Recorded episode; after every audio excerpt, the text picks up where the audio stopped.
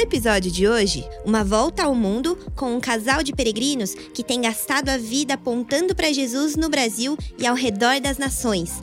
Tá preparado? Então bora para mais um Jesuscope Podcast.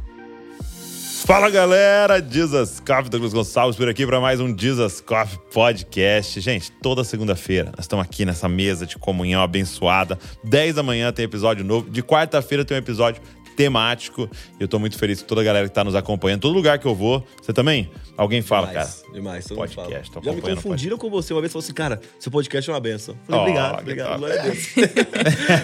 é tudo nosso. é muito legal, tem sido muito bom. E para mim, assim, é, o podcast ele expressa o propósito, um dos propósitos do Desascope, que tem a ver com unidade. Né? Então, essa mesa onde pessoas de várias tradições, fazendo várias coisas no corpo de Cristo sentam, é muito legal. E eu sou muito abençoado e eu tenho certeza que não vai ser diferente hoje aqui no nosso papo. Tô aqui com o Léo. Obrigado, Léo. Tá aqui mais uma vez. Prazer. Obrigado. Me acompanhando nessa entrevista. E vambora, porque eu quero muito ouvir essas histórias, esse testemunho aqui que vai ser demais. Vambora.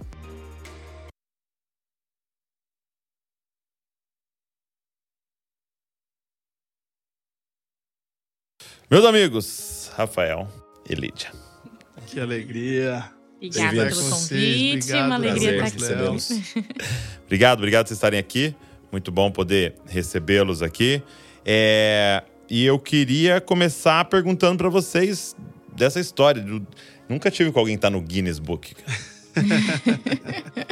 Muito bom, cara. Nós somos o casal mais jovem a visitar todos os países do mundo. Todos os países é, do mundo. O primeiro casal brasileiro a visitar 215 países e dois polos, depois de 10 anos de jornada. É, finalizamos em agosto do ano passado, com a Liz. 2022. 2022? É. 23 agora. Agosto é. do ano passado. É, 2022? Agosto? Sim. Muito bom, muito bom. Aí vocês foi uma jornada de 10 anos para fazer para ir em todos. É, a, prim a, primeira viagem nossa foi em agosto de 2012, uhum. mas nós não tínhamos planos de visitar uhum. todos os países do mundo. E aí, é, por graça, misericórdia, nós acabamos em agosto de 2022, mas Cara, não foi planejado assim. Foi impressionante porque era para terminar em abril de 2020, hum. mas com a pandemia perdemos vários voos que tinha para frente. E aí tivemos uma filha, uhum. e aí tudo foi uh, adiado. E aí, quando nós terminamos, que nós percebemos, caramba, faz exatamente 10 anos, assim. Então foi, foi bem interessante pensar que nós visitamos todos os países durante 10 anos. Foi uma, uma longa jornada. E eu brinco que quem viu as Maldivas que nós passamos não viu os Afeganistão que nós enfrentamos. É, boa expressão. Eles querem as Maldivas, mas não querem. A gente deu uma coachizada na parada da viagem com essa frase agora. tá muito legal. E, e então, em 2012, vocês casaram em 2012? Sim, a gente casou em 2012 e iniciamos as nossas viagens, mas não era nada planejado. Mas assim, essa uma... primeira viagem já foi vários países? Não. Foi um, um só para onde vocês foram primeiro? Foi o Chile, nosso primeiro país. Chile foi o primeiro, só que uh, foi por conta dos meus pais, assim. Eles falaram, ah, vamos fazer uma viagem juntos e tal. Bem então, férias, assim. Eles tal. que bancaram, assim. É, eu achei as passagens baratas, porque eu virei um Você cara é todo pesquisador. todo pesquisador de viagem. Achei para eles, ah, então dá para pagar até para vocês. E aí a gente foi, assim, na, na mala toda, com né? eles. Foi o primeiro país Legal. dela. E também foi o primeiro meu. Então a gente começou a visitar países na vida adulta. A gente não teve uma infância de muitas viagens, de muitas histórias.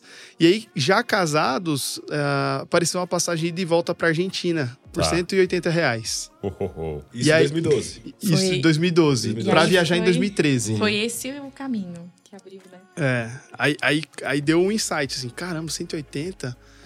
E aí eu descobri que tinha um ferry, né? Um barco que dava para sair da Argentina e ir pro Uruguai. E falei, pô, com pouquíssimo a gente vai fazer dois países. E aí despertou na gente essa vontade. Cara, eu acho que toda viagem que a gente fizer, dá para fazer os países no entorno daquele lugar que a gente ah. achar alguma passagem uhum. que a gente chama de passagem de arrancada, que é a passagem para sair do Brasil, né?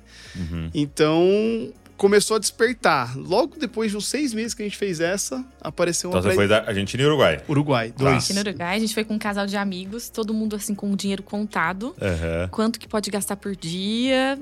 Não dá para gastar muito.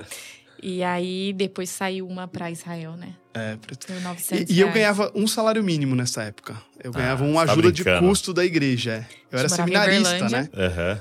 Então, eu tava finalizando ali processo de ordenação na igreja presbiteriana. Eu sou pastor presbiteriano, então ele, ele é bem complexo, Aham. assim, tem uma série de fases. E aí, meu, a igreja, até, esse, até você ser ordenado, você recebe ali o mínimo. E aí, Já, já lá na IP Alpha? Eu não estava na IP Alpha. É, Eu, eu tinha passado um período na IP Alpha, e aí, para poder casar, eu fui para a cidade dela, porque ela não trabalhava ainda. E eu queria casar rápido, novo, crente, quer casar Quer rápido casar sempre. e aí acabei Sempre indo para lá para finalizar a- o período de a licenciatura na, na igreja presbiteriana, a gente chama, que é tipo um estágio, né? E aí eu ganhava só um salário mínimo, que na época era. é, Tem muita gente que eu, às vezes, eu falo isso em podcast, falo assim: caraca, um salário mínimo na igreja tá bem demais, irmão. só que, é, no caso, era pra eu me sustentar e, e ter Um cara família e tudo, assim, assim. sabe? É, É, complexo. E, e na época, eu acho que o salário mínimo era algo em torno de 800 e poucos reais. E, bom, eu comia muito barato, muito economia. E aí apareceu essa passagem para Israel. E eu fiquei com o coração pesaroso, porque eu mostrei para ela, falou, 900 reais ida e volta para Israel. Querido, você tem que ir. Você estudou teologia, você tem que ver onde Jesus pisou aos seus pés e tal. E eu pensei, cara, como que eu não vou levar minha esposa? Como é que eu vou sozinho nesse negócio e tal? Aí eu falei, não, eu vou dormir.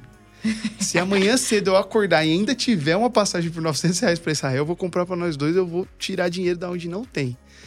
Aí, sete horas da manhã, acordei, já liguei na companhia aérea. Falei, cara, tem essa passagem ainda de 900 reais? Tem. Pra duas pessoas? Tem. Parcela? Parcela. Enquanto em seis vezes. Na época não era nem 900, era 890 e pouco. Aí dava seis parcelas de 290 e pouco. Falei, amor, vai eu e você, a gente vai se, se virar. E aí compramos para Israel. Fizemos Israel, Grécia, Turquia, Egito. Caraca. Na volta tinha uma parada em Nova York. Perguntei pra moça no telefone: dá pra fazer, aumentar, em vez de ficar oito horas de escala, ficar uns quatro dias em Nova York? Dá sim. Quanto a mais? Não, mesma coisa, é um stopover gratuito fornecido pela ela falou companhia. assim: moço, vai, que eu também vou comprar pra mim. Vai, desliga logo que eu vou.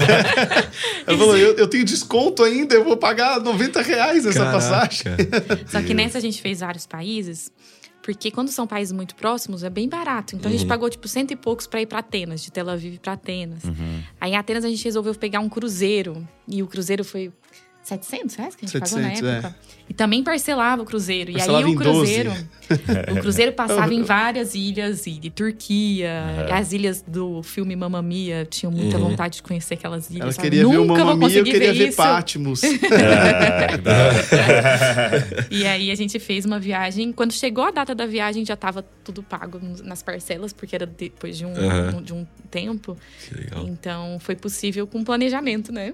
A gente E aí? fala tudo planejado. E aí despertou na nossa cabeça, caraca, a gente ganha muito pouco e olha a quantidade de experiências que a gente teve. E aí, quem eram as pessoas que nos conheciam, sabia quanto nós ganhávamos, Uhum. sabia o que eu fazia da vida e falou assim, cara, vocês estão vocês estão roubando. É alguma é o que é isso aí? Vocês tão- Ensina pra gente o que, que faz. E aí a gente falou, cara, acho que é melhor a gente mostrar o que a gente tá fazendo, senão as pessoas vão até desconfiar. e eu me preocupava muito, porque É, e a ministerialmente. vocação pastoral, é. É, eu falo assim, o que, que as pessoas vão pensar, né? Dessas fotos no Facebook, etc. Então eu falei, cara, Santorini. eu tenho que mostrar para as pessoas o que, que de fato, como eu tô conseguindo fazer isso, né? Então, foi assim que a gente começou o Instagram, Facebook e, e o negócio começou a crescer Legal. é, de, de maneira E quando assim, é que que foi assim o, o momento que vocês falaram, cara, vamos fazer todos os países do mundo? Quando é que foi assim? A gente começou a pegar muitas passagens e promoções. Essas de arrancada. Então, tipo, ah, a gente já tinha ido pra Israel, mas saiu outra passagem de promoção pra Israel. Vamos pra lá. E de e lá? de lá a gente faz outros lugares que a gente não conhece. Então, nosso objetivo era, ao invés de acumular coisas, viajar. Então, a gente juntava os din- o nosso dinheiro pra viajar. Tá, agora, é, até antes de você entrar então nisso. Por quê?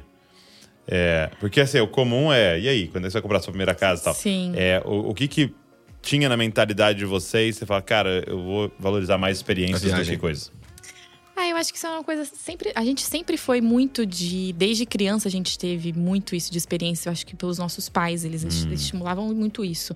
Tanto os meus quanto os do Rafael. Então a gente sempre foi muito em acampamento, em acampamentos de temporadas. Então que É, por exemplo, a gente tinha um que desde muito pequenininho que a gente ia aqui, não era acampamento com piscina e futebol só. Uhum. Não, era acampamento com camping, com, com barraca, você faz sua própria comida, você, escalada. Então a gente sempre, sempre teve muitas experiências. E pra gente. Ah, Tem isso- de- de e a casa, gente- então. É, a gente acha que É, e- experiências são muito E- mais. E foi um acampamento que nós nos conhecemos. Ah, é? Eu conheci ela, eu tinha 13, ela tinha 12. E era um acampamento roots, assim. É tipo canoa canadense. Então era uma canoa assim, ah, agora você vai remar duas, três horas pra dentro da lagoa. Isso criança. Criança. E vai acampar numa ilha. Era então, um assim, acampamento americano. essas coisas que normalmente as igrejas querem promover como muito radical, a gente tava fazendo desde 7, 8 anos, É. entendeu? Caraca. É um acampamento em Goiás, que tem uma estrutura mais americanizada, assim, e não era muito caro. Então, eu saí de São Carlos, ela de Uberlândia, e a gente acabou se encontrando lá desde a infância. E aí, quando nós viramos monitores, que aí a gente começou a namorar, como eu tinha 19 e ela tinha 18. E, e aí viramos monitores. Então, a gente sempre teve essa coisa de que aquilo ali valia muito. E teve uma vez até que eu perguntei pro, pro diretor do acampamento que eu fiquei grilado, assim, porque lá não tinha uma quadra, não tinha uma piscina, não tinha o que normalmente todo acampamento tem. Uhum. E eu fui perguntar pra ele, falei assim, é, Dinho, o nome do, do pastor que cuidava lá, por que você não coloca o que é mais comum em todos os acampamentos? Ele falou assim, eu não quero gerar a mesma experiência que a cidade ou a escola gera. Eu bom. quero gerar experiências únicas que essa criança, esse adolescente nunca teve. E quando E ele lembrar dessas esquece, experiências, né? ele vai Sim. se lembrar que Cristo estava nelas. Uhum. Porque eles conectavam Ah, tudo, assim. lindo. Então era muito incrível, assim, a maneira com que eles lidavam com isso. Porque não tinha. Imagina, um acampamento no Brasil, você não poder bater um fute. Uhum. Mas É é, meio- o que ele falou, você vai é ter meio um fute chocante. toda semana. Exatamente. E era muito legal, porque o momento com, com Cristo não era só no culto. É, tudo, eles falavam, não, tudo que a gente faz, tudo. né? O, o momento do comer, a, a melancia aqui na trilha, tudo, tudo, tudo a gente tem, tá fazendo para Cristo, a gente tá é, vivendo Cristo. E foi algo que marcou muito isso. A gente foi desde muito pequeno, a adolescência inteira, juventude. E eu acho que isso contribuiu muito, assim, pra gente entender que a gente não precisa de. Que as experiências nas viagens e Uhum. nessas experiências pelo mundo são muito mais legais do que comprar bolsas e roupas e coisas muito É, caras. eu- e eu tô perguntando isso porque uma vez eu tava com o Johnny, e aí ele começou a falar, o Dr. Johnny, né? Ele começou a falar sobre essa parada de hoje, da percepção de tempo, né? E a gente tem falado muito sobre isso. Meu Deus, já é julho, meu Deus, já é agosto, É. meu Deus, passou 2023, meu Deus, eu né, tô com 35 anos já. Sim. E, a- e essa percepção de tipo, nossa, tá passando mais rápido o tempo. E aí ele falou um negócio que eu nunca tinha parado pra pensar. Ele falou que é, a percepção de tempo, ela é proporcional às emoções colocadas nas experiências. Sim. Então, quanto mais no automático você faz coisas, mais parece que o tempo passou rápido. Faz muito sentido. É, né? então, e- não, é, perdão. É, é medido pelo tanto de memórias que você tem. E a memória é gerada por emoção, né? Então, quanto mais memória você tem, mais percepção do tempo longo você tem. Quanto menos memória você tem, parece que voou, né? E aí eu comecei a pensar, caraca, nós não estamos nós não estamos acumulando memórias. Sim. Porque nós não estamos tendo experiências, né? E coisas não geram isso, né? Sim. Então, é, quantas memórias a gente tem, né? E, e por isso que pra criança parece que passa tão devagar o tempo. Porque ela vai Exato. acumulando memória dia após dia. Porque ela põe emoção em tudo. Num Sim. carrinho ela tá pondo emoção. Então faz muito sentido isso que vocês estão dizendo, sabe? De tipo, é o que fica com a gente, né? Sim. A bolsa deteriora, você perde o celular e tal, mas o que, que fica com você que tá aqui, né? É. São as experiências. E né? eu falo para Rafael, foram 215 países, né? São 193 aí que são reconhecidos pela ONU e, e outros que ainda não são reconhecidos por alguns outros motivos. Mas tem coisas que a gente não conseguiu fotografar, É. tem coisas que a gente não filmou, mas tem coisas que nunca vai sair da mente, sabe? Uhum. Então, tipo, cenas assim, que, que a gente fala, pô, você lembra disso? Às vezes vem assim na nossa cabeça, né, amor? De memórias que realmente a gente nunca vai esquecer. Então, acho que foi isso o nosso pontapé, Legal. assim. E mas, aí, mas aí volta, é por, quando é que vocês decidiram? fazer, Como em né? todos? Quer responder essa? Quando nós estávamos próximos aí de 15 países, 16, a gente falou, meu, como assim? A gente tem 22, 21 anos e a gente já percorreu muito. Por muito pouco. As pessoas estão chocadas, nosso Instagram tá, tá crescendo. É, nosso Facebook também, na época o Facebook era muito forte, coisa de página. E aí eu falei, vamos colocar uma meta? Vamos colocar uma meta de tentar conhecer 50 países até os 30 anos. Legal. E 100 países até o final da vida. Então, essa foi a meta. Legal. E aí, o que acontece? A gente falou, de repente, a gente pode tentar ganhar algumas coisas das marcas Uhum. usando essa narrativa. Uhum. Exatamente. É, a gente nem sabia que dava pra monetizar. A gente só, tipo, meu, a gente tá indo pra um lugar muito frio, a gente não tem roupa. Aí olhar roupa de frio super caro. Não, vamos tentar ganhar roupa então. e aí a gente começou a perceber que as marcas, não, nossa, legal demais a ideia de vocês. 50 países antes dos 30. É, vamos dar roupa. E aí a gente começou a E aí a gente ficava muito feliz de Legal. ganhar as coisas. Nossa, é assim. muito legal, né? Então a gente achava o máximo, É. assim. Nossa, ganhei uma mochila nova, mochila impermeável. Então tudo que a gente desejava, assim, de, de coisas para nossas viagens, a gente estava conseguindo. É, só que aí o que acontece? Ah, eu realmente mergulhei nessa história de rotas e trajetos, e enfim. E aí, meu, quando a gente foi uma vez pra Europa, a gente matou só ali no leste europeu um monte de Uhum. países, assim. É, Então de a gente pegou de carro. E rodou ali Macedônia, Bulgária, Kosovo, Sérvia, ah, Ia é, parando, é. Croácia, es- é, Eslovênia, Eslováquia. Então a gente foi rodando tudo de carro, tudo é muito perto lá. Uhum. Então é mais perto que rodar os estados É. brasileiros. Trem também muito bom lá na Europa, né? Trem também. Uhum. Então, é, aí o número começou a su- subir muito rápido, porque a gente ia nos países e, e cruzava o país inteiro, assim, zerava o país, as melhores cidades, os melhores passeios. E aí começou a chegar muito perto de 50. A gente, bom, acho que é melhor a gente colocar 100 Vocês estavam com países. quantos anos? Já com 23 para 24. Ah, meu Deus. E a meta era com 30. É. Era tá? com 30. Aí a gente, meu, acho que é melhor a gente colocar 100 países antes dos 30, porque eu acho que aí o projeto fica mais incorporado. E, e, e ainda não colocamos essa ideia de todos os países. Tá. Não, é 100. Só que com 27 a gente bateu 100. Meu Deus. 27 anos, cara. Com 27 a gente bateu 100 países. E a gente sempre ia pros fáceis, assim. Europa a Sim. gente zerou Aham. quase inteira. turísticos, América mesmo, do né? Sul, América. Aí, o que, que a gente fez? A gente orou, falou, Senhor, obrigado, que experiência incrível que o Senhor nos deu. Visitamos missionários, fizemos muitas coisas legais, Muitas visitamos igrejas incríveis, universidades incríveis. É, então, eu te- tentava sempre conectar o que eu faço na igreja, o que eu faço no meio acadêmico com, com as viagens também.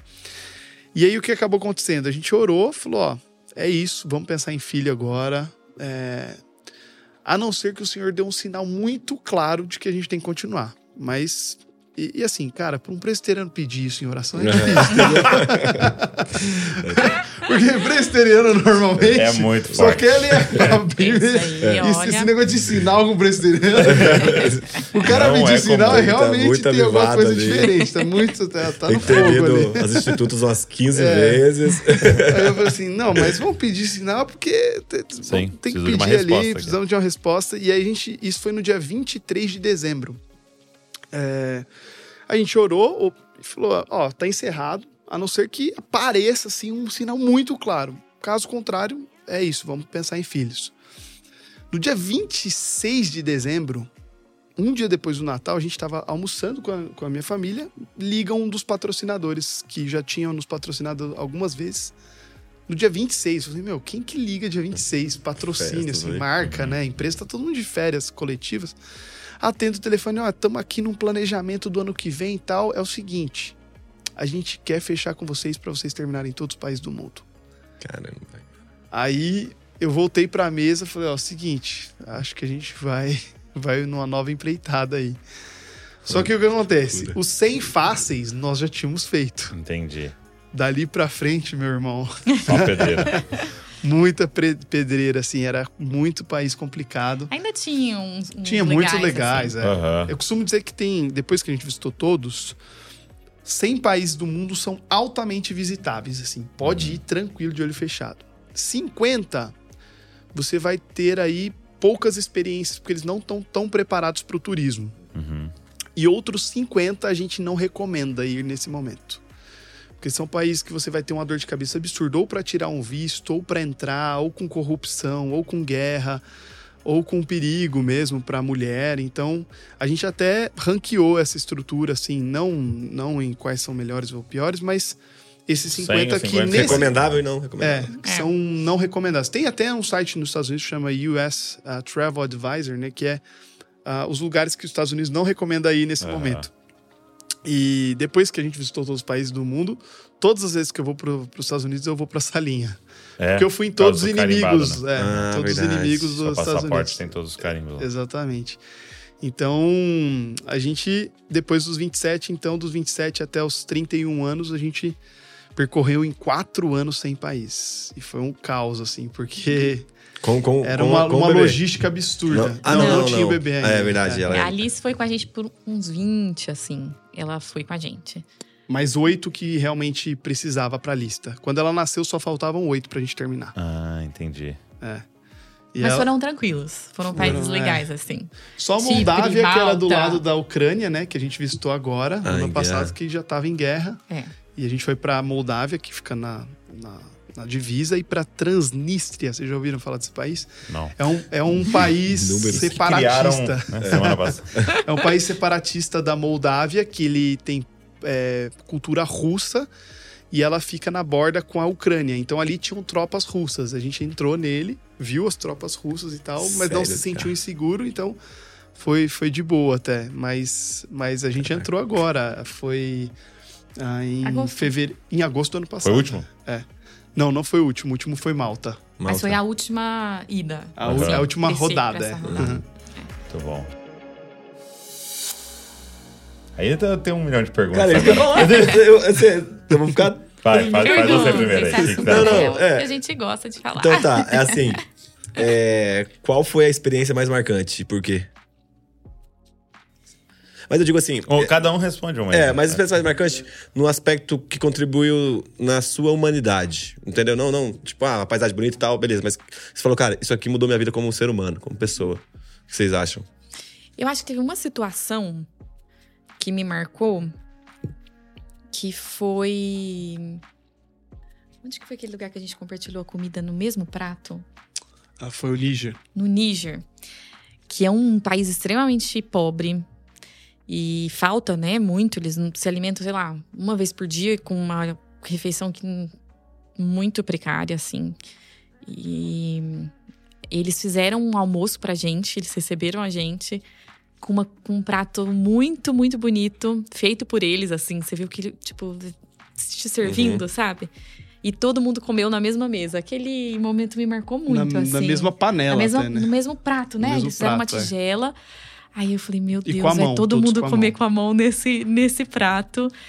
E todo mundo ali mexendo aquele molho, era uma comida com molho e com negócio. Eu falei, vamos, eles fizeram isso aqui pra gente, Uhum. pra receber a gente. A gente vai comer com, com a mão também e vamos comer que nem eles. E eles fizeram pra gente com todo amor. E vamos, sabe? Vamos vencer todos os Aham. pensamentos antes de você falar, meu Deus, vou colocar a mão aqui, As todo bactérias. mundo comendo aqui junto. e ah, isso foi uma coisa que me marcou, assim, que, Aham. foi, que veio na minha cabeça Legal, agora legal. na sua pergunta. Acho que. Eu, eu acredito que é uma somatória de, de informações, assim, que conforme os países iam passando, Hum, naturalmente, por exemplo, a maioria dos lugares que a gente acaba dando entrevista ou participando de podcast, as perguntas são naturalmente quais são os melhores países, os piores países, as melhores experiências, as piores. Porque o ser humano ele tem uma, uma necessidade enorme assim de ranking Uhum. e de saber Competição. o que é melhor, até para poder extrair a melhor informação, e é natural isso, não tem nenhum problema com isso. Mas a gente percebeu que com, com a quantidade de países que nós íamos, é, nós começamos a ter um olhar comparativo para as coisas. Então a gente chegava num país e falava assim, pô, a estrutura aqui não é tão legal igual aquele outro. Hum, Meu, essa praia aqui das Maldivas não tá tão azul igual aquela das Bahamas. Cara, Aham. imagina você chegar nesse nível de informação e Aham. começar a criticar uma água que é perfeita. É, e, e outros países mais duros, é, às vezes chegava e falava, "Pô, não tem nada aqui, vamos vazar, porque não faz sentido ficar aqui. Então, o que, que nós começamos a fazer, assim, depois de alguns países, a gente, antes de descer do avião, às vezes o avião estava fazendo ali ah, o pouso, é, nós fechávamos os olhos e a gente pedia para o Senhor, Senhor, afasta do nosso coração o olhar comparativo. olha Dê só. a nós o seu olhar para esse né? povo, para esse país e para a natureza que o Senhor mesmo criou e para a criatividade que o Senhor deu para essa cultura Pra de essa fazer as cultura. coisas. Um olhar Então nos deu, né? nos deu o olhar contemplativo. Então assim, humanamente falando, eu acho que foi a coisa que nós mais crescemos assim. É, e, e até espiritualmente também falando. Porque todo lugar que a gente ia, depois de 20, 30 países, a gente começou a fechar o olho para essa ideia de comparar as coisas. Uhum. E só para, Senhor, viver aquilo, o que, né? que essa cultura tem para ensinar para nós, o que, que o Senhor quer nos ensinar aqui e o que nós podemos extrair também da, das belezas da tua criação aqui, né? Então, é, eu acredito que. Essa mistura. É, a mistura de, de, de várias experiências.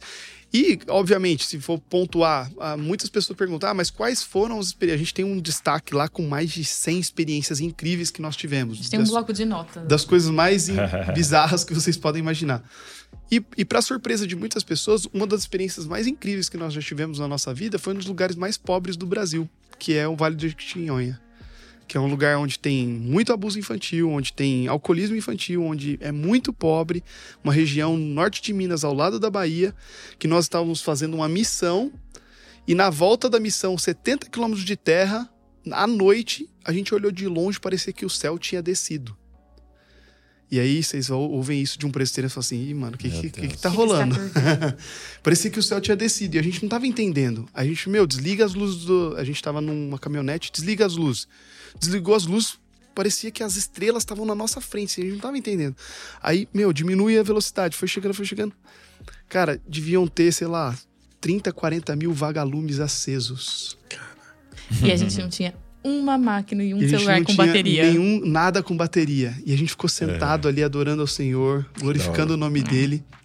E foi numa das, duas, das regiões foi mais simples do nosso país. A gente gosta e que muito mais de escrever, marcou né, a nossa vida, assim, sabe? Então, é, é, é, é, como Deus faz as coisas. Ele, ele dá as experiências aonde ele quer Sim. e ele direciona aonde ele quer também. Então... E a gente tenta sempre escrever as experiências que a gente tem. É. Até esse tipo de comer no mesmo prato, ver os vagalumes. Entendi. Uh, os icebergs que a gente descreve. viu na Antártida, passando, cheio de pinguim e várias coisas assim. A gente sempre escreve pra gente não, não deixar isso. É porque a nossa né? memória, né? depois de tantos países também, vai é. falhar. Então. A gente prefere e escrever Você sabe tudo. que, guardado nas devidas, nas devidas proporções, vocês têm o trabalho que muitas pessoas queriam ter, né? Viajar o mundo, trabalhar viajando. É, muito legal. É muito e, legal, cara. E, e, qual foi o mais difícil de entrar? Por, in, por incrível que um pouco, né? é, a Core, é, por incrível que pareça, até falando de Coreia do Norte, é, é eu muita, queria saber como muitas é que foi pessoas, na Coreia do Norte. muitas pessoas pensam a Coreia do Norte é o país mais fechado do mundo. É, para quem quer entrar, não. Ah, é? Para quem quer entrar, existem dois países mais difíceis do que a Coreia do Norte: a Eritreia e o Turcomenistão. Hum. São dois países com ditadores também e que eles deixam extremamente fechada a estrutura ali. O Butão também é um país bem complicado por conta de que o visto é muito caro e o procedimento para o visto também é muito complicado. Mas a Coreia do Norte, ela é difícil, porque você tem que ter um visto chinês de cinco anos, aí você tem que aplicar numa agência específica para contratar um guia lá dentro. Mas eles estão preparados para esse tipo de coisa e uhum. ocidentais conseguem fazer. Demora, é chato, é cansativo o processo, mas é possível. É, mas esses outros dois. Agora, para quem quer sair do país, aí sim, a Coreia do Norte é o país mais fechado do mundo. Entendi. Acho pra, que o, juntamente com Cuba são os dois países aí mais fechados para quem mora dentro do país. E que não consegue sair. Então. Não consegue sair, Entendi. exatamente. Então são os países mais complicados. E qual, qual foi o argumento? É, qual, qual tipo de visto? Como é que funciona para, por exemplo, na Coreia do Norte? O que, que você alega? Você está indo lá? Para turismo. Para turismo. Eu quero conhecer a realidade do governo, do país. E vocês apresentavam até o projeto? É, sim, a gente apresentou o projeto. A gente mostrou que é, nós éramos jornalistas de viagem, fazia sentido ir para lá e tal, porque eles pedem o motivo. É. Então o motivo era esse: nós estávamos visitando todos os países do mundo e lá era um dos países nós precisávamos visitar. Eles recebem turistas, uhum. só que você quando você é recebido por eles, você sabe que tudo é muito bem planejadinho ao te receber. Hum. Então, tem os guias, que eles são muito Isso. bem treinados. Como é que é lá dentro? É, não sei se vocês assistiram Pousando no Amor, que é um dorama muito bom. eu, eu, eu, vi algumas coisas. É, a Val não no Pousando no Amor. Eu ia assistindo. eu sei que vai ter muita gente que assiste, muitas meninas que assistem. O Pousando no Amor, ele é um dorama que mostra muito essa realidade, tanto Coreia do Norte quanto Coreia do Sul. Então, são, é um casal que eles se apaixonam e um é de um lado, outro é do outro. E eles conseguem mostrar um pouco do que a gente realmente viveu lá. Então, por exemplo, é, quando eles fazem uma certa idade, acho que são 15 anos, eles recebem um broche com a foto do, Do ditador. do ditador. Do e isso não e pode do ser pai do perdido. É, Não pode ser do- perdido? Não pode ser perdido. Meu Falei, Deus. gente, eu perco as coisas na minha casa. Como vocês não perdem? A chave de casa. é Tudo, todo dia a gente tem que achar a carteira do Rafael, nunca encontra. E eles não podem perder. E não perdem. E eu perguntei, não, mas alguém já perdeu? Fala aí pra mim. Aí ele, não, nunca ninguém perdeu. Não, já perdeu. 15 anos, irmão. Pô, 15 anos. Não, nunca ninguém perdeu. E todos usam esse, Sério, esse broche, é, assim, todo mundo. A gente foi numa escola lá, então as professoras todas com os broches, as- os adolescentes. Então, realmente, tanto menina quanto menino, a partir de 15 anos, eles precisam usar. E a gente perguntou muito, assim, só que era muito interessante porque a gente tava com um casal, não era um, né, era um menino e uma menina que eram os nossos guias, e eles só levavam a gente para lugares específicos. Então não era, não tinha essa, eu quero não, ir não eu quero ir onde. em tal lugar, ou vou pegar e vou pegar um Vou carro. um não, carro. é um carro com Uma os guias, definida. com a rota completamente definida. É, os nossos celulares ficaram na China, então a gente não entrou Não com deixaram celulares. entrar com o celular. Então vocês não têm imagem de lá. A gente tem porque a gente podia entrar com a câmera. Ah, tá. É, com a câmera. É, então, com as fotos, por exemplo, às vezes a gente viu uma cena e sabe quando você quer pegar uma cena assim e tirar uma foto? Não, não, não, não pode tirar foto aqui. É, tava tendo uma, um tornado no dia que a gente foi. um tufão, Um por causa tufão. das monções asiáticas. E a gente viu uma cena de um cara segurando uma bicicleta. Sabe quando você quer fotografar uma cena assim? aham. É o cara na não, enxurrada não, não, não segurando a pode. bike, assim. Bem É. comum, assim, quando chove em São Paulo. É, aí ele, não, não pode tirar foto aqui. Então, as fotos eram lugares específicos também que podia tirar. É, quando a gente foi no na praça, onde tinham os ditadores em tamanho enorme, assim, tipo uma estátua enorme deles, ah, eles orientaram: ó, você tem que tirar do corpo inteiro, então não pode tirar só do pé ou só da cabeça, então tem que ser uma foto do corpo inteiro. E as pessoas é, se ajoelham ou se abaixam diante da estátua. É, E eles esperaram. E isso é meio né? bizarro, assim. Esperaram é, que vocês o- fizessem isso? É, comprasse as flores e, e se fizesse reveren- isso. e re- e reverenciasse a estátua. E é meio bizarro você pensar que, tipo, a história de Nabucodonosor rolando É, em exato, 2019, entendeu? Você fala exato. Assim, É. Cara, não é possível, irmão, Cara. que isso aqui tá E rolando. aí eles ficaram ali esperando a gente, a gente ficou só, tirou você uma vai- foto. Não vai abaixar? Não, não, não vai comprar flor? não, não. Mas por que todos os turistas falam assim, cara, não faz sentido pra mim? É, a gente tal. vai, vamos pro próximo, mas numa boa, né? Ah, vamos pro sim. próximo, vamos pra outro destino e tal. E aí hum, fomos em um restaurante com eles. Só que o que mais marcou foi que ele era muito profissional. Então, O- o- ele era o bem guia. tre- o, o guia. A menina já era uma adolescente. Ela era uma que- estagiária que nem manjava muito É. de inglês, assim. Uma sendo graça treinada, né? ela, muito, muito é, curiosa, sabe? Você via que ela queria saber mais Entendi. do que a Sobre. gente. Então, toda vez que ele se afastava, ela me perguntava alguma coisa. Então, ela falava assim: quais são os perfumes que tem lá? nas- nos- Ai, é, lá fora. Ela usava a É, palavra, a expressão lá fora. E as roupas, as revistas. E ela me perguntava muitas coisas de fora. Então, é, você via que ela tinha uma curiosidade, mas que ela não perguntava perto dele. Então, ela esperava ele se afastar e perguntava. É, mas a gente viu que eles o tempo todo usam muito a expressão de que nós somos as pessoas mais felizes do mundo. Ah, é? Os nossos gui- Eles Essa usam realmente frase? essa, Essa frase. frase. Nós somos muito felizes. Então, eles respeitam. é, nossos, Nossos líderes são muito bons muito conosco. bem- é, eles cuidam muito de nós. É, nós, nós temos nossas casas, a gente tem nossas refeições. É, e aí eu- a gente perguntava algumas coisas, né? Ah, e vocês trabalham todos os dias? É, todos os dias, mas domingo é o nosso trabalho voluntário.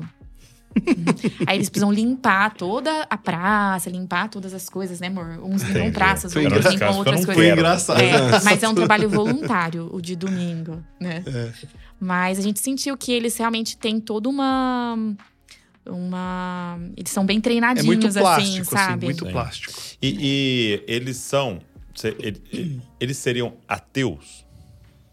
É, o que acontece? É, a Coreia do Norte, ela, ela venera os seus líderes, a Sim. dinastia. Aham.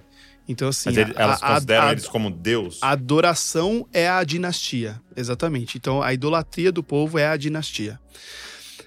Eles mantêm ah, três templos ah, em Pyongyang Hum. para falar que eles são um país aberto. Mas três templos do quê? Ah, um Budismo? templo cristão, ah, um templo católico e um templo budista. Uhum. E esses três templos, o que acontece? É, todo mundo que foi nos cultos nesses templos. Vocês não chegaram aí? Não, não fomos. É, porque eles. ah, e pelo que nós vimos na. porque a gente não chegou nem a ir nessas igre... nesses templos, nem, nem quando estava fechado.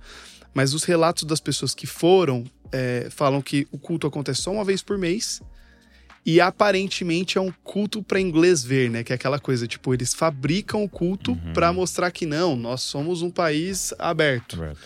Mas a realidade não é essa, assim. Uhum. Então, é um país que não está aberto ao evangelho, não está aberto a, a outras religiões, exatamente porque todo tipo de religião é uma possibilidade de motim para o governo, é uhum. isso que eles entendem. O é, grupo a... se reunir para pensar de uma outra forma. Exatamente. E outra, é, a partir do momento que você é cristão, você pensa na dignificação da, da, da do corpo para a glória de Deus. Então você começa a pensar em descanso, você começa a pensar que não é só o trabalho que glorifica a Deus, a, a, o cuidado uhum. com a uhum. família glorifica a Deus.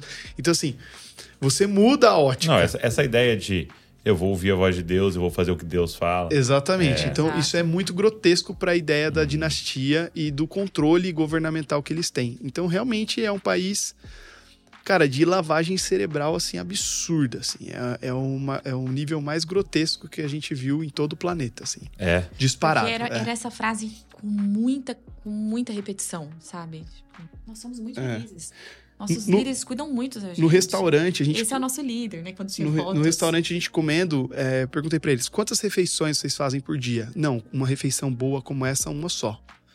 E aí, uh, de manhã a gente come um snacks e à noite a gente come um snacks. O nosso almoço é a nossa principal refeição e é a única refeição que a gente faz de fato por dia. Eu falei, cara, mas é, é, muito pouco, tá? O brasileiro come cinco vezes no dia, três refeições dessa. Aí, nossa, nossa, é porque o Brasil deve ter muita comida e tal. Então a gente ficou meio chocado, assim, com as informações. O negócio da casa também, o, o broche nos chocou bastante, a coisa da casa. Ah, quando, quando a gente casa, a gente ganha uma casa. Todas as casas são ex exatamente iguais. Então, o, o, procedimento com que o país funciona é muito grotesco aos nossos olhos. Sim, assim, sim. É um negócio muito maluco. Aí, aí só para eu entender, vocês, quando vocês chegaram, é, eles já te pegam no aeroporto? Sim. E aí, aí tem um hotel que vocês estão ficando lá. E vocês não saem do hotel. toda a estrutura é extremamente bem montada. É. É, nós tivemos que deixar o celular na China porque nós entramos pela Ponte da Amizade. Porque tem três maneiras de você entrar na Coreia do Norte: pela Ponte da Amizade, que é via ônibus, e a gente entrou de ônibus. Por trem, que aí ah. você sai de Pequim e depois de 12 ou 24 horas você chega em Pyongyang, direto, okay. sem paradas. Ou de avião. Tá. Então são essas três maneiras. E só voa da China também. A maneira mais barata é, é via Ponte da Amizade. Só que ela não é tão barata porque você tem que chegar até a cidade perto. Uhum. Só que como a gente manja de rota, para nós ficou mais em conta entrar uhum. via a via Ponte da Amizade. Só que nos primeiros quilômetros o, o celular funcionaria lá.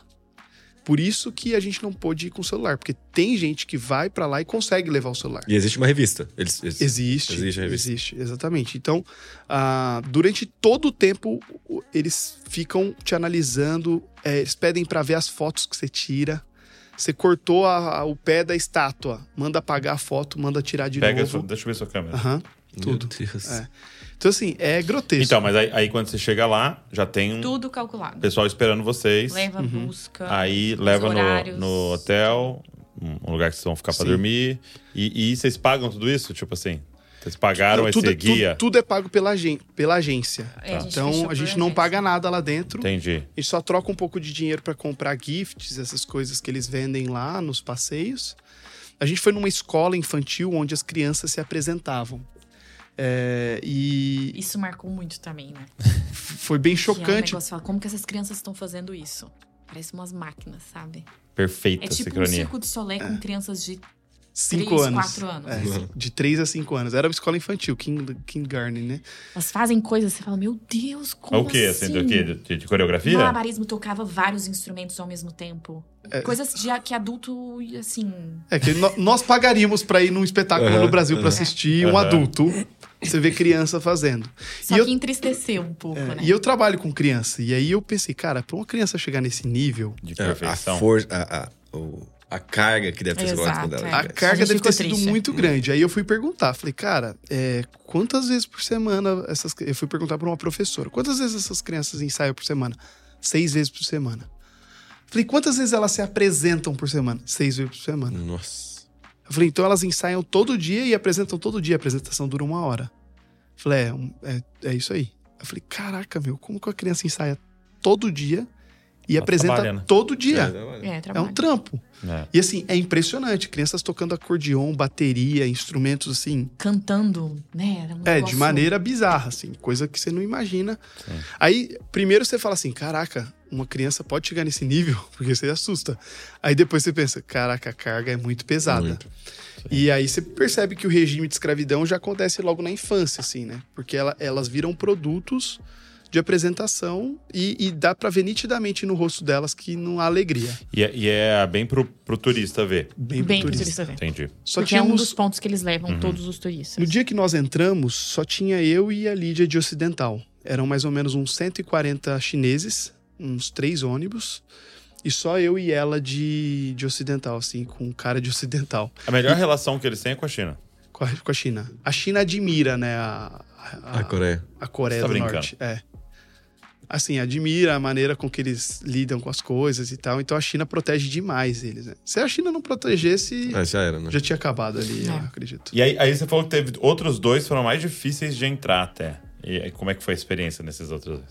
Ah, eles são só difíceis de entrar, mas é, dentro, dentro do país é bem de boa, é. Porque pra sair o povo não tem tanto dificuldade, então você não sente tanto essa pressão.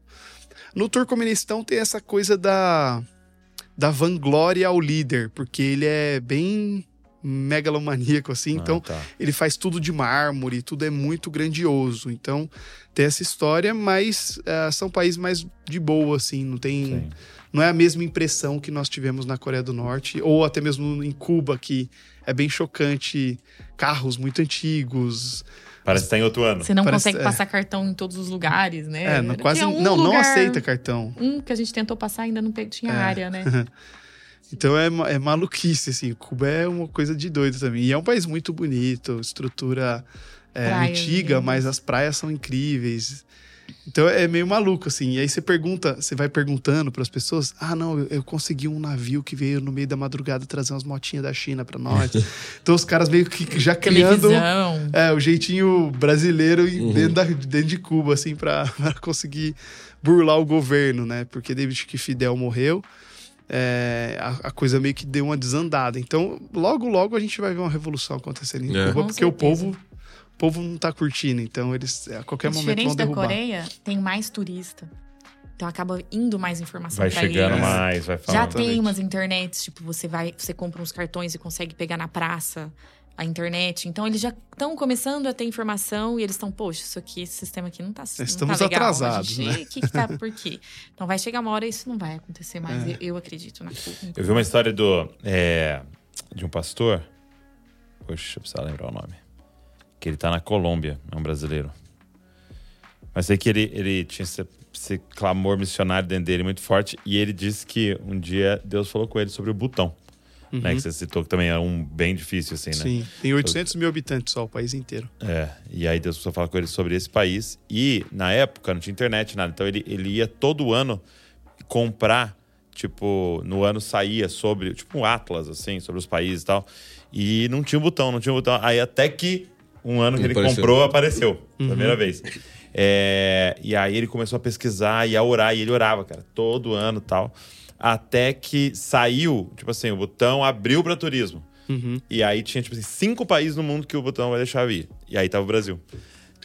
E aí ele conseguiu, entrou, plantou uma igreja lá. Que E uma massa. igreja começou a crescer lá dentro e tal, assim. Aí ele tem imagens, assim, do, deles cantando, isso, isso tudo sentado em meio que almofada, assim, meio que uma tenda coloridona. assim. Uhum. Cara, incrível, assim, né? Incrível.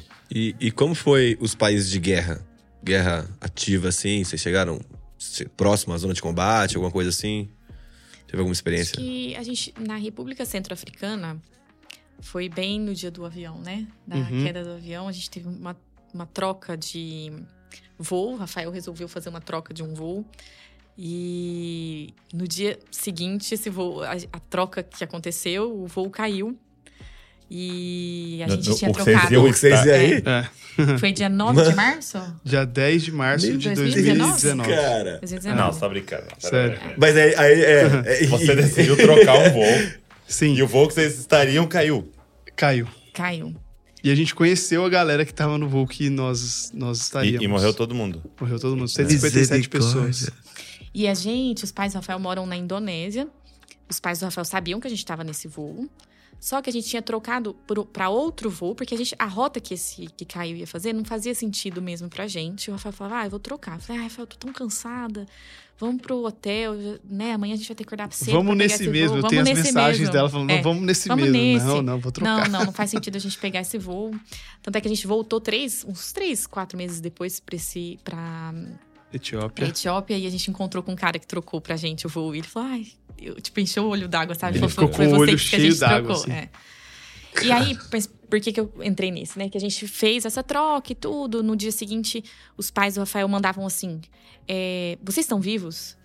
Onde porque eles não estão? sabiam que vocês trocaram. Não sabiam. Só que não chegava os dois pontinhos porque a gente estava em outro voo. Só que era um voo de alguns minutos de diferença, Nossa, sabe? Estavam... A é. gente, o voo que, que nós íamos para Nairobi. É, a Ethiopia Airlines trocou o nosso voo. Nós voltamos do Chad porque cancelou um voo para a República Centro-Africana.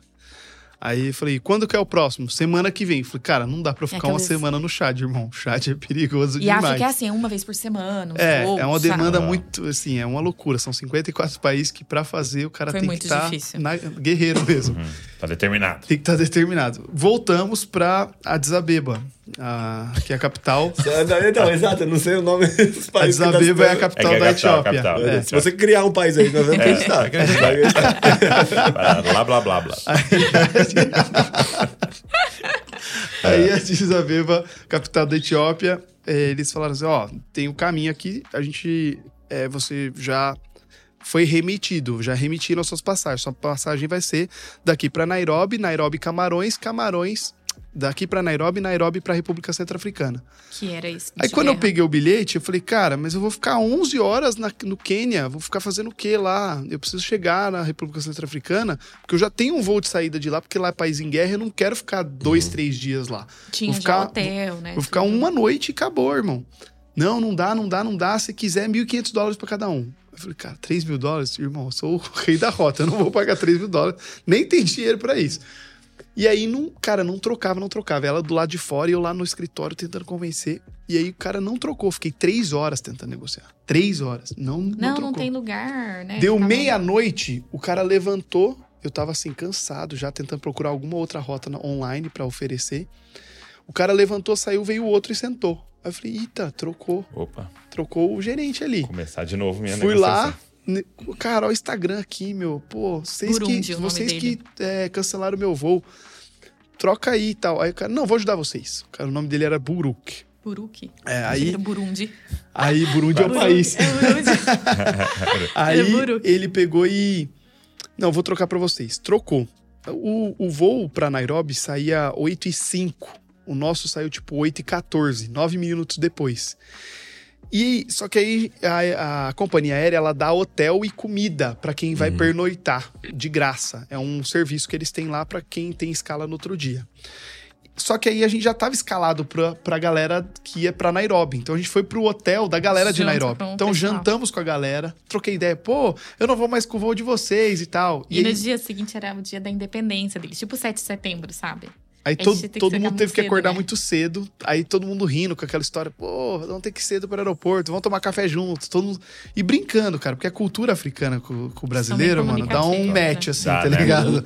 A gente vira amigo muito é. rápido, assim. E aí o que aconteceu é que a, as filas eram uma do lado da outra. A gente viu a galera entrando. Ô, oh, falou, hein, não vou mais, tal.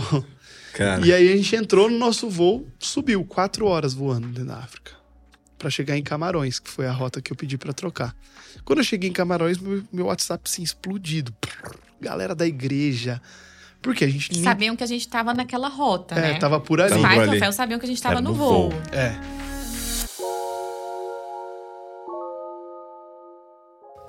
Só que a gente não respondia, porque a gente tava Cara, eu devia ter umas 40 mensagens do meu pai, assim. Foi uma coisa muito louca, assim, Nossa, porque a gente acessou uma coisa do cérebro que nunca a gente tinha acessado, sabe? Tipo, meu Deus. Foi uma emoção que a gente não conhecia ainda. Não conhecia, né? Cara.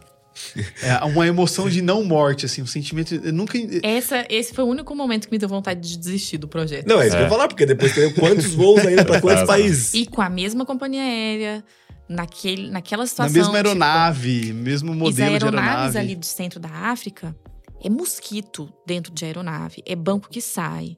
São aeronaves que não deveriam estar funcionando, sabe? Uhum. Tipo, é umas. Às vezes eles servem uns lanches, tipo, sem data, sem nada, umas coisas de. Tipo. É um negócio. É, não tem fora, regulamentação, né, tá muito É, mal sim, sim. regulamentado. É um negócio totalmente. Muito precário. Falei, Rafael, não quero mais não. Tô É, chorando, é, ela, né? ela começou a chorar pra caramba, assim, e eu, Presteriano é muito racional, né? Aí eu, tipo, nossa, Deus me salvou. É. Que bênção. Sou Come- escolhido. É, que, ó, sou escolhido e tal. Só que, cara, deu uma descarga em mim que eu tremia escrevendo. Meu braço, eu não conseguia falar. parar ele. Pra E a gente responder. pensando responder. também nas pessoas da noite, né? Que Vocês gente estavam passou, conversando. conversando. É, né? tipo, Todas caraca- as pessoas estavam lá pra servir, E tinha né? pastor, tinha galera da ONU, tinha galera da Unicef. Tem muito, muito, muito trabalho humanitário, muito Sim, militar sim. ali naquele, naquela região, né? Então eu tremia, cara, tremia. Ela não quer entrar no voo. Eu falei, amor, não, é estatisticamente muito difícil cair dois voos no mesmo dia. Estatisticamente. Estatisticamente. Tá super seguro. Olha É, o meu- E pra, falar pra mulher isso, cara. Olha eu tentando convencer ela, E irmão. ainda faltava muito, assim. Só que aí, nesse dia. Quer falar mais alguma coisa dessa parte? Não? Nesse dia, a gente foi pra República Centro-Africana, que foi um dos países que marcou muito em relação à guerra, assim. Porque a gente chegou, foi muito marcante. A gente, a gente chegou, eles viram que a gente tinha o bilhete do voo que tinha caído. Eles viram a troca. E aí eles Chocado. falaram assim: Mas esse voo caiu. Ah, a gente, é, a gente trocou o voo. Nossa, sabe aquelas músicas africanas e as danças? Eles começaram a dançar, Tá brincando. levaram a gente pra uma. Tipo, estamos Tipo, recebendo anjos. né? É, nossa, Vestido de glória a militares. Deus. Dançando, Né? cara. Eu não, eu não filmei, né, pra não. Mas eu, tipo, pus pra Gravar o áudio. Gravar, gravar, o é. áudio e a gente tem o áudio, tipo, deles é, cantando e falando glória a Deus, né? É. Glória a Deus. Glorify God, glorify God. Então, eles, eles são cristãos, né? A República Centro-Africana, É ela mesmo? majoritariamente sempre foi cristã. E aí o que acontece? O extremismo islâmico começou a descer do norte da África. E aí é isso que gerou a guerra ali. É uma guerra santa rolando. É, e assim, A gente já não tava bem emocionalmente, assim, né? Porque Deus, tinha acontecido entrar aí. isso. E aí, quando a gente entrou, isso emocionou muito a gente, a forma como eles receberam. Mas também ver a situação que eles estavam, sabe? Porque a gente saiu de lá do aeroporto. É, meio que. Foi nesse que o guarda que levou a gente. escoltou, é, a gente foi assim, escoltado "O que vocês pelos militares. aqui?" Falou, cara, é muito perigoso. Qualquer um pode sequestrar vocês pra vender vocês. No hotel, sabe quando tem aquela informação, tipo, não pode entrar sem camisa ou não pode fumar? Era tipo, não pode entrar com arma. Uhum. Não pode sabe? entrar com AK-47. E conforme a gente andando. assim, uma é. imagem da Não AK-47. fumar, não trazer É. H40. Não- por favor, não entre no saguão com AK-47. Mas é, sequestrar por conta de considerar um amuleto? Não, de sorte. pra vender. É, tem muito isso de venda, né? De, É. de- De negociar, ó, pra gente soltar esses ocidentais, Ah, o tá. seu país Ah, precisa tá. pagar tanto. Ah, É. tá. E a gente via aqueles carros de guerra mesmo, aqueles. Tanque é de guerra Tanque todo de guerra lado, pra todo é. lado. Então a gente o, o táxi, que foi um carro que levou a gente, ah, andava e os tanques de guerra junto, e muita criança. E, e nessa semana que a gente tava, eles estavam trocando as armas das crianças por mochilinha com Lápis lápis, de de, cor. cor. sabe? Então, ó, vem Que- você vai receber sua mochilinha com lápis de cor pelas armas. Então, Meu tipo, Deus. é um eles lá eles matam os pesado. pais pra Surreal. transformar crianças em Ah, em militares, guerrilheiros. em guerrilheiros. Que é algo que a gente não vê na televisão, não vê na internet. Tipo, Uhum. ninguém fala sobre isso. Isso tá acontecendo lá agora. Então, é, é muito triste você ver tudo isso ali que tá rolando e ninguém sabe, ninguém faz nada, né, amor? É um negócio muito, muito pesado. São, são E Acho situ- que esse foi o que mais me pesou. é, de situação de guerra foi bem, bem intenso, assim. É, na, na Síria, ela tava com muito medo de entrar, porque o Estado Islâmico ainda tinha domínio de algumas cidades. E ela, não vou entrar, não vou entrar. Eu falei, meu amor, se a gente não entrar, não completa o projeto. Eu ali na minha psicologia, coitada dela. Estatisticamente. Estatisticamente. Ah, estatística já não ajudava. né? É, fala, E aí, cara, a gente eh, saiu do Líbano, entramos por terra na Síria. E aí eu lembro que eu também tava, assim, muito preocupado. Falei, cara, o que eu tô Não fazendo? queria mostrar. E aí, cara, a gente começou a negociar com um cara pra ele levar a gente perto de Damasco, pra não ficar perigoso, tudo em inglês. E ela com medo pra caramba, assim. E eu falei, meu, faz mais barato, a gente tá com pouca grana e tal. Ele falou, mas vocês são americanos? Aí eu falei assim, não, nós somos brasileiros. Aí de repente ele para de falar inglês e fala assim, eu também sou brasileiro. Ah, Aí eu quase dei um abraço nele. e, ai, não acredito, e era meu tipo um amigo. senhorzinho com cara de árabe, sim. Com tipo uns 65 anos. Eu falei, que? Não, peraí, fala de novo. Porque, será que é Atos 2 acontecendo aqui? Eu Exato. tô entendendo uma palavra diferente. O que, que tá rolando? Aí ele, não, eu sou brasileiro. Eu, com dois anos na guerra do Líbano, meus pais mudaram pro Brasil e eu morei a vida toda em Varginha, Minas Gerais. Pertinho. Caramba. Aí eu falei assim, caraca, Varginha, meu. Como assim? É perto da cidade dos meus pais? Eu falei, não, é perto da cidade dos meus pais. Não, eu vendi queijo demais na cidade dos seus pais. Eu falei, cara, não tô acreditando. É seguro mesmo? Não, vou levar só nos lugares de boa aqui, que não tem risco e tal. E aí, cara, a gente se sentiu muito cuidado por Deus. Porque falou assim, cara, Brasileiro tem Não, também Deus tudo. mandou. É. E ele é libanês, só que ele morou tipo uns 45 anos no Brasil. E ele só voltou pra lá porque ele falou assim: não, eu sou muçulmano e lá, nossa, todo mundo tinha muito preconceito comigo. Porque lá não tinha nenhuma mesquita em Minas Gerais, tudo católico, eles não gostavam muito de mim. Meu Deus. Aí voltei pra cá. Super bonzinho. Mas ele, muito né? bonzinho, cara. Muito gente boa e tal. E os pais dele também acabaram morrendo e as terras, ele tinha que voltar pra cuidar das terras, né? E aí ele falou: ah, aqui eu posso ser muçulmano de boa e cuidar das terras. E aí eu ajudo as- algumas pessoas doidas que querem entrar na Síria com o meu carro. E aí a gente pagou uma grana pra ele e ele levou a gente. E o povo sírio e libanês ama o brasileiro, né? Então, porque nas guerras que tiveram lá há É. 50 anos atrás. Muito. vieram, né? Foi, foi. Tem mais libanês no Brasil do que no Líbano, vocês sabiam disso? Você tá brincando. É.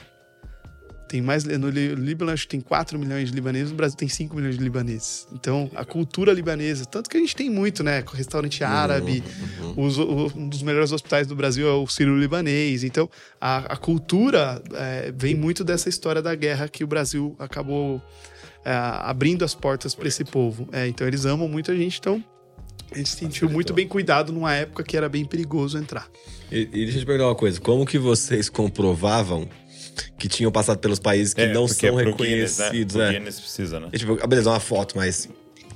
Tem algumas formas de comprovar. Então, tem os carimbos nos- no, passaporte, é, foto e um papel, que é um papel onde a gente tem que pegar uma assinatura de uma pessoa daquele país. Então, é uma assinatura Pode ser um com os dados. normal. Pode ser uma pessoa que mora ali, que nasceu Mas naquele tem país. que ter nascido Não, no país. É. Ativo. E aí, esse papel, ele é um papel do próprio Guinness, com algumas informações. Então, telefone, tu, é, e-mail, o nome da pessoa, e falar, ah, eu vi Rafael e Lídia aqui no meu país. Porque se o Guinness pegar um dos papéis... Ligar. Aleatório. Ligar e falar, ah, eles, eles realmente passaram aí? Sim, passaram aqui. então, a gente tem esses papéis. É muito documento, gente. É, É, muita foto. imagina. É, a, o- a documentação inteira dão 382 páginas é, de comprovação. É um São negócio muitos assim. passaportes. E, e muita- você organização algum, algum absurda. ganho com o Guinness? Aí que tá. Ele dá algum prêmio É, assim? Vamos, é- vamos à história do Guinness, que é, ela é bem complexa. É, quando você aplica para o Guinness, ele te, ele te dá todas as regras necessárias. Tá. E são muitas, assim, essa questão do witness statement, que é o papel. E aí, o que acontece? Você fala assim, ah, de boa pegar a assinatura de alguém. É, de boa. Uhum. Tá bom que é de boa. que É, tá Se querendo, alguém né? chegar, um maluco, Brasileiro. de um país chamado Tuvalu, que você nunca ouviu falar, e falar assim, ô, me dá uma assinatura pra comprovar que eu, que eu vim Que eu aqui. vim É. Você fala assim, É, que que cara, você vai eu fazer vou com o meu assinar, nem nome, te né? conheço, irmão. Exato. Então, assim, cara, em muitos países era muito difícil convencer as pessoas. Países em guerra, muito difícil. Aí tem um outro problema. Países onde eles não sabem o que é o alfabeto ocidental. A gente começou a traduzir Porque você tem alfabeto carta. persa, alfabeto árabe, alfabeto de tudo quanto é tipo que vocês podem imaginar. E o cara pega a folha do Guinness e ele fala assim, mano, não, sei, o que tá escrito, aqui. Não vou assinar. né? Não vou assinar. Então, cara, na Mauritânia, que é um país ali na África, ah, debaixo do Marrocos, nossa, cara, Iêmen. a gente, sei lá, tentou 50 pessoas até achar um. É mesmo. É. Foi muito difícil. Então, o Iêmen também, cara, muito difícil, que é um país ali embaixo da Arábia Saudita, do lado do Oman. A Então, gente cara, começou tem- a fazer umas cartas nas línguas das próprias pessoas, sabe? No Google Tradutor, né? É. Eu imprimia e aí mostrava pra eles, pra eles entenderem o projeto. E aí tinha algumas vezes que a gente entregava a carta, o cara, não tô entendendo nada. Eu, ah, não, peraí, a sua carta é outra. Essa é Porque outra eram letras muito parecidas, não tô entendendo, né? é Essa não é minha língua. É, sei lá, Pérsia, árabe, tem, tem, tipo, no Sudeste Asiático ali, Camboja, Vietnã, Laos. Mano, é, é tudo muito parecido, mas um não entende o outro. E aí você. Ah, eu acho que isso aqui é do Laos. Aí, Dá pra saber, né? aí a gente depois A gente começou tá- a anotar os países, organizado. porque tava gerando muita confusão. É, e aí o que acontece? No Guinness, nós aplicamos, terminamos, mandamos a documentação, aí chegou a conta. Porque eu achei que era mandar a documentação e tava tudo certo. De repente chega a conta, ó. Para vocês, vou tá, tá aprovado aqui, vocês estão reconhecidos e tal. É, agora, para a gente poder enviar a placa para vocês, uh, tem o custo de 22 mil dólares. Aí eu falei, como é que é? 22 mil dólares? Não, 22 mil dólares eu dou mais duas voltas ao mundo, irmão. Aí eu entrei em crise, assim, tentei achar outras maneiras e tal. Falei, não, é esse o custo mesmo, porque é, vocês vão entrar dentro do livro, vão receber a placa.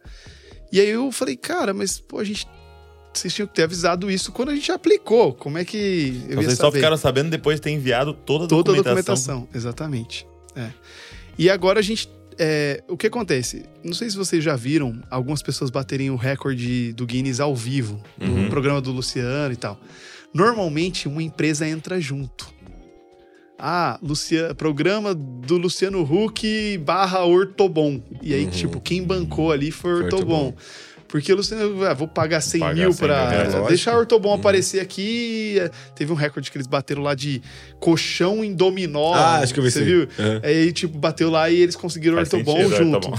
É. Então, vários recordes eles tentam conectar com alguma empresa que banque, assim. A gente até tentou oferecer para algumas empresas, mas o que, que a gente percebeu? O Guinness, eh, ele dá uma, uma, uma alavancada de mídia quando você recebe a placa, né? E quando a gente terminou os países, nós tivemos um boom de mídia de seguidores absurdo, assim. Por quê? Porque todos os países estão nos nossos destaques. Tudo que a gente fez, a gente mostrou para a audiência. Então a gente não fez sozinho, a gente foi mostrando. Então acabou que muitos influenciadores compartilharam o que a gente fez e tal. E assim, meu, deu viral, assim. 7 milhões, 8 milhões de alcance a- as publicações, a UOL, Terra, Globo, todo mundo. O que acontece? O Guinness não é a única instituição reguladora de recordes no mundo. Eles são a mais conhecida. Para nós já travarmos o nosso recorde, nós fomos e pagamos outras instituições, que Entendi. não é barato também. Tipo, Mas é mais acessível é, do que... 2.500 dólares, 3 mil dólares. Então a gente pagou, recebemos a placa, fomos reconhecidos. Porque se alguém tentar bater o recorde no Guinness, não consegue. Porque é assim como, sei lá, né? o César Patente, Cielo né? bateu aqui no Clube Pinheiros em São Paulo. Regula, regulou aqui, pô, tá regulado na FIA, lá na, na- na- na Reguladora Mundial de Natação. Então a gente já pagou alguns, algumas placas, é, que na verdade é o pagamento da, do reconhecimento, que no caso é um auditor que faz análise. Entendi. E dura meses, assim. Tipo, a primeira placa que a gente recebeu, a gente recebeu em junho desse ano, depois de um ano do recorde.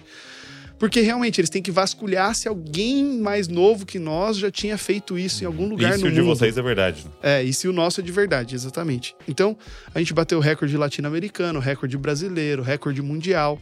Então, a gente já recebeu todos esses prêmios. E aí, do Guinness, eu tô tentando negociar com eles. Falei assim, cara, a gente conseguiu uma empresa, mas é- é- é, a gente precisa de algum tipo de desconto, a gente pode dar fazer algum tipo de ação com vocês. Eu me propus, porque uma das coisas caras é a questão do envio e de que vem um auditor entregar a placa. E eu falei, não, eu vou para, eu vou até a, a Inglaterra ou até Estados Unidos. Então a gente está em algumas tratativas para poder ver se pega a placa mesmo pagando um pouco menos, assim, porque é o caos, né? Essa história. E a gente quer, de fato, Lógico, receber, mas É é, caro. meio, é meio assustador, assim, depois de. E, e as pessoas falam, você ganha quanto para ganhar a placa? Assim, não, irmão, eu pago. qu- Eu achei que ganhava alguma Eu coisa. também. Que imprimia, Achei que tava era um lá prêmio, no- tipo assim, é. Agora, a- a pergunta, né, que acho que todo mundo faz é: fala pra galera aí um, algumas dicas que você daria. Logicamente, eu queria que a galera toda seguisse vocês e, e conseguisse acompanhar, porque hoje vocês ajudam as pessoas a descobrirem formas de como é que faz pra viajar de forma mais barata, mas algumas coisas assim, que você poderia compartilhar com a galera, vocês. né? Bom, um dos centros da nossa, das nossas estratégias é quanto mais você viaja, menos você vai gastar. Essa é a lógica do que nós fizemos ao longo de todos os países. Então, quando nós compramos a passagem para Israel, a gente descobriu que pertinho de Israel tinha a Grécia, e a Grécia era barata. E aí a Turquia também ficava mais barata. Então, toda vez que você vai sair do Brasil, o caro é sair do Brasil. Depois que você sai do Brasil, fica muito barato é você o que você um chamou in- de arranque. É, Exato, é o que a gente passagem chama de de passagem de arranque. Por exemplo, semana passada nós fomos pro Uruguai. Aí eu achei uma rank São Paulo, Montevidéu por 470 reais. Uhum. Que é um preço comum, acha a qualquer momento, não é nem promoção. E aí o que acontece? Achei meu arranque. Se eu fizer São Paulo, Uruguai ida e volta, eu vou pagar uns 1.200. Tá. Mas eu fiz só a ida por 470. Uruguai pro Chile, 500 reais. Tá. Só que faz uma parada na Argentina. Esse faz stopover. né? Aí eu faço stopover. Stopover é você, em vez de ficar numa escala de 8 Uhum. horas, você fica 3 dias, 2 dias. Então abriu o stopover nessa passagem, pagando os mesmos 500 reais. E Chile e Brasil, 400 reais. Uhum. Então com 1.300, 1.400 reais, você faz três países. Entendi. E ainda ser fiz- 1.200 só É. e volta e... O com ano 1.300 passado- fiz três, o Ano entendeu? passado eu fiz cinco países da Europa assim. É. Eu fiz, saí, saí do Brasil, fiquei quatro dias em Lisboa, Portugal. Aí Lisboa, Inglaterra. E era um stop Inglaterra, Paris. Paris, Itália. Itália, França. Legal. Uhum. E Suíça depois. E, Suíça. e voltou por onde? Voltei por da? Suíça, voltei da Suíça. Aí, tá vendo? Voltei da Que é essa história de você. é, a gente chama de open jaw, né? Que é você entra por um lugar sai por outro. Então, essas estratégias elas cooperam bastante para que o custo por país ou por experiência caia muito, assim. E tem algumas outras estratégias é, específicas. Por exemplo, a gente ensina a você pegar motorhome por um dólar nos Estados Unidos. que, é, que é, por exemplo, é, a companhia ela vende um motorhome a 150, 200 dólares a diária. Porque você dorme, pode ficar seis pessoas. Então, É bem legal dentro. é, e é uma experiência animal e tal. E aí o que acontece? O cara pega lá o motorhome em Miami e vai até Nova York. E larga lá. Só que aí, pra companhia mandar esse motorhome de volta é muito caro. Então ela aluga de graça. Ela aluga pagando Alguém um dólar porque ela Pode tem trazer. que alugar por algum trazer preço. Então ela aluga por um dólar e aí, tipo, ah, você tem 10 dias pra voltar. De Nova York pra Miami. Você tá prestando um serviço pra eles. tipo É, assim. exatamente. E o tanque de 300 dólares tá cheio, você pode devolver vazio. Então você paga um dólar e ainda sai com o tanque de 300 dólares cheio do motorhome. Então são estratégias que cooperam para que o custo caia bastante, né? E tem um monte de coisa que a gente Hotéis fez e faz, também, né? pra É, sei lá, às vezes tem o melhor hotel e que tem o melhor restaurante com a melhor vista em Santorini. Cara, eu sento lá e como uma sobremesa. Eu não tô nem aí, entendeu? É que tem Entendi. gente que não é gente não caruda o suficiente pra fazer isso. É, pô, sentar, reservar uma mesa e ir lá e comer uma sobremesa. Tem gente que não Entendi. tem coragem. A gente é bem carudo. A gente quer Cara, tô a pagando, é isso aí. Tô- Quero Vou ver esse Porto Sol aqui. Eu não consigo pagar esse, esse preço dessa prata um aqui, não. sorvete dá. É, o sorvetinho, a Coca-Cola, uma água, Nossa, vai, como entendeu? a gente Então, fez isso, né? a gente, cara, o mundo inteiro. A gente foi nos melhores lugares que vocês podem imaginar, tomando uma água e um café, A entendeu? gente fazia então, muito supermercado, não ficava restaurantes e, sabe? Viajava com mala de mão pra não ter que ficar pagando bagagem, né? Tinham muitas É, é, formas por de economias. essa história da bagagem de mão mesmo. É, hoje a maioria das companhias elas cobram por despacho. Aham. E a gente descobriu que, meu, com lavanderia nos hotéis, dava pra lavar as nossas roupas e comprar roupas nos países também era muito barato. Vale muito a pena. Vale muito a pena. Então valia mais a pena a gente comprar roupa nova e até descartar que a gente tinha Aí ou doar. Aí tem que acabar doando porque você É, não pode aumentar não a bagagem. Exatamente. Então a gente acabava doando ou. ou Então valia mais a pena do que pagar a bagagem. Exatamente. E assim a gente fez por 10 anos e Que 215 loucura. paizes. Em roupa, Vocês devem ter uma roupa técnica. espalhada pelo Depois mundo A inteiro. gente vai ver um tutorial, colocar uma mala aqui em cima pra ver como é que eles montam a mala, dobradinho. E é interessante, porque agora a gente até pode levar uma mala se a gente quiser, porque a gente não tá fazendo mais essas viagens com É, tantas, é. né, destinos e tudo.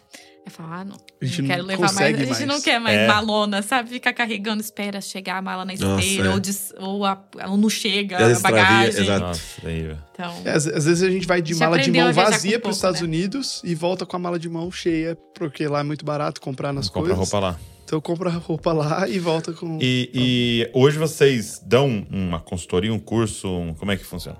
A gente, tem, a gente criou uma comunidade, muitas pessoas pediam, né? Ensina, ensina, e a gente criou uma comunidade chamada Comunidade Peregrina. Por Legal, conta dessa história legal. da peregrinação. Uhum.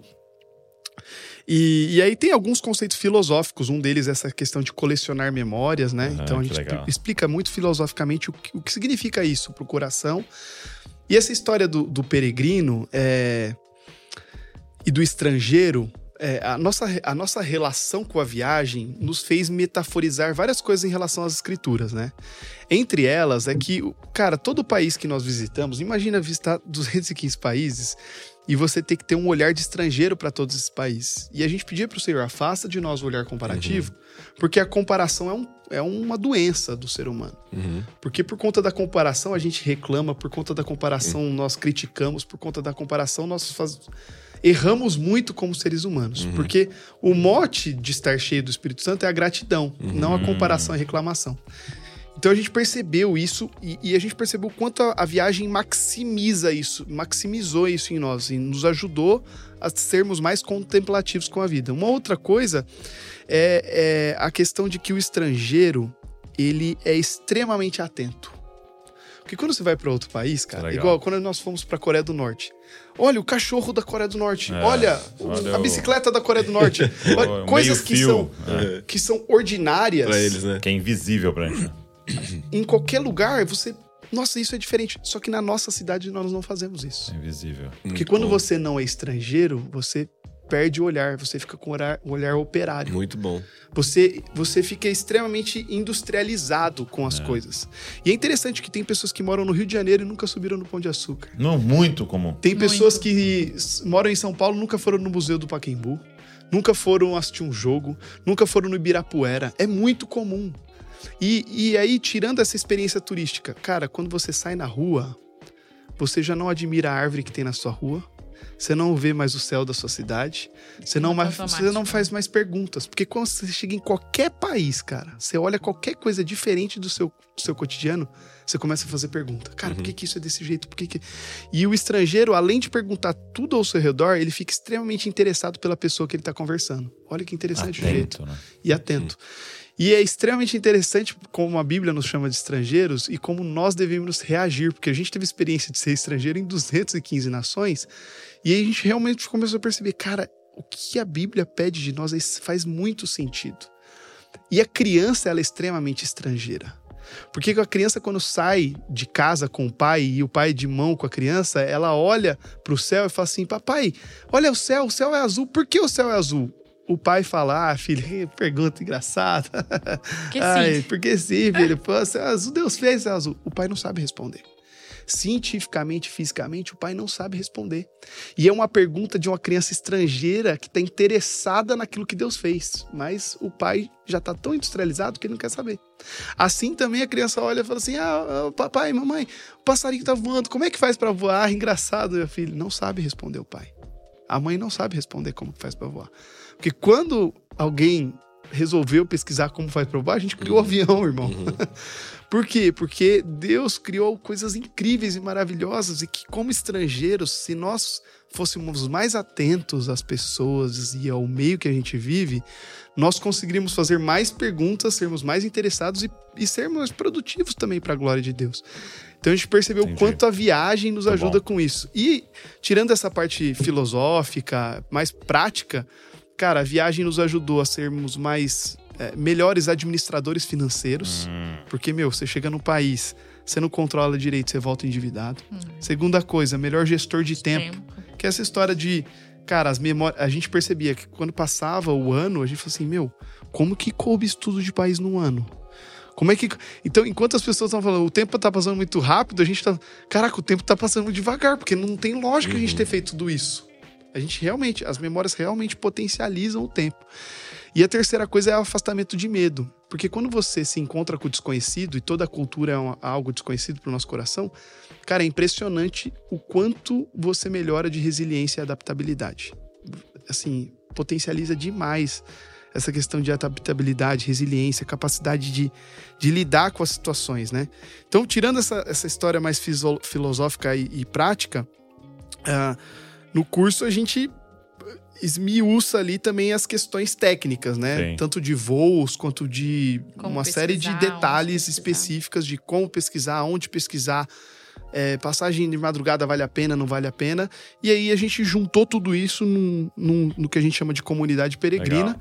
E, e cara, é muito grande, assim, encontra. assim, porque são mais de 150 aulas, 26 módulos, cara, é muita informação. Assim. Legal. É porque Legal. 10 anos Condensado ali. Condensado dentro de uma estrutura, Tá, exatamente. vou, vou pegar o link com vocês pra gente deixar na descrição aqui pra galera que quiser entrar. Tá bom. É, a é gente nem deixa aberto, a gente abre duas vezes por ano, Tá, três, mas aí tem algum link que a galera. É, pode- Instagram também, né? É, no Instagram, Legal. fica atento lá, a gente abre a cada seis meses, quatro meses. Muito bom, meu. Bom demais. Obrigado. Muito legal, cara. Fiquei- Daria pra ficar alguns dias aqui É, conversando. exatamente. Acho que a gente vai ter que voltar. Quero que vocês voltem e quero ouvir também vocês falando sobre maternidade, sobre Legal. crianças e tal. Vamos marcar uma segunda vez. Sim, Legal. A gente focar nessa parte. Será uma honra. Poxa, muita história, hein? Vocês são quantos história. anos? Tenho 30. E eu tenho 32. Olha aí. Meu Deus. Não sabe como coube tudo isso. 32. É muita história. Agora, isso que você falou, é, é, do, do espanto, né? Eu sou formado em filosofia. E é muito louco como que os filósofos antigos sempre fizeram suas descobertas a partir do espanto. Então, Thales vai pegar o primeiro eclipse e ele contempla ali e fica observando. E aí ele começa a ver a colheita e perceber, mas sempre a partir dessa perspectiva de vou lidar com o desconhecido de forma diferente, ou então também com o ordinário de forma diferente. E essa mentalidade muito mecanicista que a gente caiu talvez na modernidade, tem nos roubado essa contemplação do simples, né, Com cara? certeza. Sim. É, a minha primeira saída do, do Brasil foi o ano passado. Eu lembro que a gente tava eu com a minha esposa em um país, né? O primeiro país que a gente chegou, o segundo país que a gente foi. E passou um caminhão de lixo, cara. Caminhão de lixo. Mas é isso. e eu falei pra ele: "Mas como é que é bonito o caminhão de lixo aqui, cara? Sabe assim, é igual o nosso Ah, aqui. qual é a foto clássica lá em Londres? Era um orelhão, né? É no orelhão. É. Como se fosse um É. orelhão. É. Uma cabine Você quer andar de né? Exato. ônibus. Exato. Quer andar de Nossa, estou no- ônibus, é, Estou no trem. Exato, cara. Então é, é muito bom. louco esse espanto filosófico. aí. Aí, você entra no trem em Londres e fala assim, caraca, o trem de Sampa tá melhor do que daqui, É, né? então. é legal, muito bom. Obrigado, meus amigos. É um prazer. Deus abençoe vocês aí. muito. E. Adeusão. Obrigado mesmo. Foi muito bom. Deus abençoe. Amém. Deus Vocês continue também. Guiando vocês nessa jornada Amém. peregrina aí. E vocês também, que são bênção para tantas pessoas através do podcast, dos materiais que vocês produzem. Abençoa não só a igreja brasileira, como a nós também, a nossa denominação. Tem abençoado demais. Amém. Deus abençoe. Obrigado você que ficou aqui assistindo ou ouvindo a gente nas plataformas aí. Pega esse link, cara. Sai se mandando pra todo mundo. Principalmente aquela galera que você sabe que gosta de viajar. E que a gente possa compartilhar essa mensagem aí. Também se inscreve no canal e curte esse vídeo para que a plataforma possa mostrar ainda mais para mais pessoas. Deus abençoe você e não se esqueça, você é uma cópia de Jesus. Valeu.